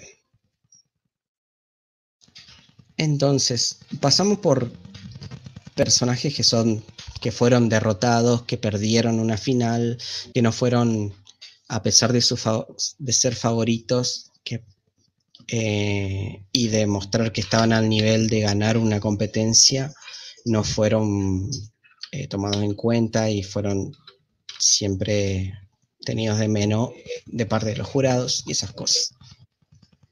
Bien te va contando y bueno, cada uno de ellos, los protagonistas de, estas historias son los que cuentan eso. Y por ejemplo, bueno, el del boxeo cuenta cómo, cómo fue que perdió un mundial em, y fue derrotado y eso le cambió la vida y fue recontra dramático y te muestra todo ese proceso y cómo vivió a través de los años con eso. Eh, de patinaje artístico. Bueno, el de cabeza fría, que es este donde tiran los, las bolitas locas, eh, las piedritas en la pista de hielo. Bueno, en Canadá es re, era re popular en el 85, la re explotaban y todo eso, porque es por una serie de puntos y qué sé yo. Y hay un tipo que pierde el pierde este deporte en un torneo. Entonces empieza a analizar, como es un, un torneo por puntos y que involucra también o vos llegar a un área o sacar al, a tu contrincante de, un área para conseguir puntos, tipo empieza a hacer toda una estrategia, cálculos matemáticos y forma todo un equipo para ver la forma de, ganar de cierta manera, porque quedó re resentido con, con la...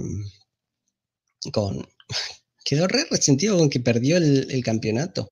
Son como campeonatos locales, la reviven, la revivían en el 85. Y bueno, te muestra cómo el deporte cambia. Eh, eh, el de las piedras, curling. Ah, ahí está el curling. Bien. Eh, te muestra cómo cambia todo el deporte a, raíz de esta estrategia y ves qué pasa con el deporte luego de, del campeonato este. Bien, Perdido en el Desierto es em, un competidor que se va a una especie de maratón en el desierto se pierde y, te muestra todo lo que pasa en, eso que él se pierde en el desierto. Después, eh, una chica que se va a vivir a, Canadá, que, mm, que, bueno, ella creo que era de Estados Unidos. No, ella era descendiente de norteños, le vamos a decir, pero vivía en, otro país. La cuestión es que se va a Canadá porque la tipa es re rubia y todo eso. La cuestión es que eh, se va a Alaska, mejor dicho. Y empieza a practicar, se va para estudios universitarios, ve un, se postula para ir ahí a la universidad, eh, se va en ese viaje y encuentra lo que es eh, el, torneo de, de, carrera de trineos tirados por, por perros por caninos, le vamos a decir. Y bueno, te muestra cómo ella va en, el torneo, cómo empieza a ascender. Es una especie de el Joe eh, de trineo, porque ella es la, joven promesa que empieza a relucir. Además, es mujer y el actual campeón es un hombre, y ella, como que resaltaba también porque era una de las pocas mujeres, si no es la única, porque no recuerdo muy bien, eh, que empieza a ganar todo. Y, y en el 2016 en un torneo pasan cosas turbias y ella se ve envuelta en, un descontrol en medio de esa, de, esa competencia. Bueno. El de Black Jack no me acuerdo, tengo que volver a verlo, creo que no la miré. Tengo que... 872. Em, Bien, 872 es simplemente un golfista que era un francés que la venía rompiendo, que tiene una final en donde no la tenía servida, pero estaba dentro de sus posibilidades. Además, él tenía una remil capacidad. Y el 872 le cambia la vida totalmente. Todos esos. Em, ¿No escucharon la canción de Cebollita? Dice, claro, más o menos. Todos esos, a ver, Cebollita, acá vamos con el mejor capítulo de todos. Este capítulo al bache le va a encantar. Porque se trata de, em, de un club de fútbol inglés que se llama Torquay United. Está al borde del descenso siempre están al borde del descenso, están siempre últimos. Encima es en una ciudad, en una, ni siquiera una ciudad, creo que está al sur de, de ¿cómo está? Está al sur de, mm, de Inglaterra. No hay nada, es un pueblito que no tiene nada. Lo único que tienen es el estadio, que es un estadio como si fuese un, un estadio de barrio con, con tablones en ese momento tenían incluso tribunas de tablones nada más. Eh, y siempre están ahí re, en el descenso y encima el pueblo siempre los alienta porque no tienen nada, solamente los fines de semana el fútbol. Y los, los jugadores son unos re lumpen, re cualquiera. Entonces, eh, siempre están ahí. Y en un año en particular están al borde del descenso. Eh, el equipo es un desastre, no cazan una, tratan de, de, armar lo mejor que pueden. Encima se están por, están por jugar el descenso con otro equipo que es bastante más picante que ellos. Y ellos tratan de hacer lo que sea, lo que pueden para, para tratar de, de pasar. Todos los revoludean. Eh, el partido es cualquiera. Termina con mira, un perro, un perro policía que, que se enloquece, termina mordiendo a un jugador eh, hay todo un quilombo, el, jugador que, que termina con, vendas y jugando todo mordido, eh, el perro llega, llega un momento en donde el perro fue una de las claves eh, en el partido. Véanlo porque es genial. Es la mejor de todas porque es re cualquiera el equipo. Está el perro metido la policía, em, la tribuna un desastre, los jugadores que están en cualquiera, eh, nada, está buenísimo. ¿A qué hora sale este podcast? Dice Kiraiker. Salimos a las 22 como siempre. Y nada, esa es mi última recomendación. Y mira, cumplimos dos horitas, lo que jamás creí que íbamos a poder hacer.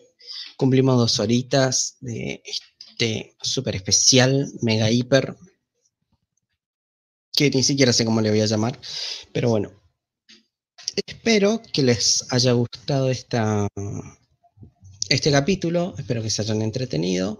Ya saben, esto va a estar en Spotify, ya saben que está el cafecito, si quieren dejar un cafecito. Eh, miércoles, horario especial, va a salir por esta semana nada más, no se engolosinen, por esta semana nada más. Miércoles, 22 horas, salimos de nuevo con Rufus. Y nada, muchísimas gracias por estar ahí. Espero que la hayan pasado bien. Yo la pasé re bien. Eh, quería contar sobre Gita en el show. Es genial. Síganlo. Em, gracias Juan Pablo, a Mariano Neves, al Señor de la Sombra, nuestro Di María del, del capítulo, que fue Peralta, al Bacha Tommy Palese que se dio una vuelta y dejó un saludo y que después nos escucha por diferido, a Kira que llegó al menos al final, pero bueno. Y nada, a todos los que escuchan desde Spotify, a los que estén en YouTube, quienes no están suscritos, suscríbanse, etcétera, etcétera. Ya saben todo esto y saben que está el link del Discord para, para sumarse acá. Nada más para decir mil gracias. Nos estamos viendo por esta semana nada más. Mañana. Mariana Neve dice, la rompiste. sí, rompí todo, la verdad. Rompí todo. Hoy tratando de armar las cosas. Eh, casi que rompo todo. Y nada, muchísimas gracias. Nos vemos, eh, nos vemos la próxima. Quien esté escuchando el diferido, nos vemos la próxima. Y bueno, voy a tratar de, de, de que todo esto salga un poquito mejor y más a tiempo en el Spotify ya saben, cafecito, Instagram, eh, Discord, suscríbanse a YouTube y nada más. Y por cierto, Twitch, jueves, eh, en general, Twitch, Rufusita, la pueden encontrar en Twitch, mirando anime, y yo, eh, Scar-channel, también paso peliculitas anime y esas cositas lindas. Nos vemos hasta la próxima. Adiós. Mm-hmm.